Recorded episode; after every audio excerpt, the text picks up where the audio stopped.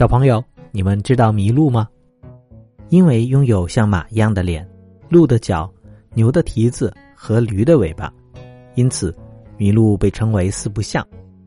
其实，在我国还有一种长相更为奇特的动物，它的背像棕熊，后腿像斑鬣狗，四肢像牛，脸像驼鹿，尾巴像山羊，而两只脚又长得很像角马，长相憨憨的。它就是羚牛，俗称六不像。上周有一个新闻报道，一头羚牛在湖北的十堰，意外跌落到了一家工厂的空泡菜池子里。这个泡菜池子有四点五米深，羚牛在里面困住出不来，急得直转圈。好在这个池子目前并没有使用，没有泡菜在里面，只是比较深。救护人员赶到之后，连忙想办法进行救援。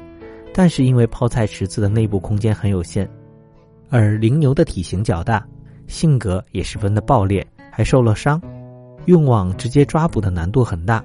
而如果是打麻醉枪，药物的用量很难进行控制。最后，工作人员使用了笼诱法，用了五天的时间才将它成功的解救。他们定制了一个超大的铁笼子，放到了泡菜池子里，通过食物将羚牛引诱到了笼子中。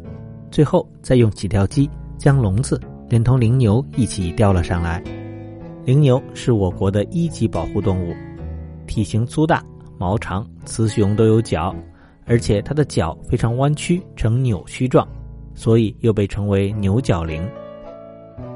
羚牛的名字里面虽然有个“牛”字，但其实并不是牛，而是一种大型的野羊。它的名气不大，却和大熊猫一样珍贵稀有。目前，全世界仅有几千头，而在我们的邻国不丹，它还被奉为国兽呢。羚牛是亚洲特有的物种，除了中国和不丹以外，还在印度、缅甸等国家有分布。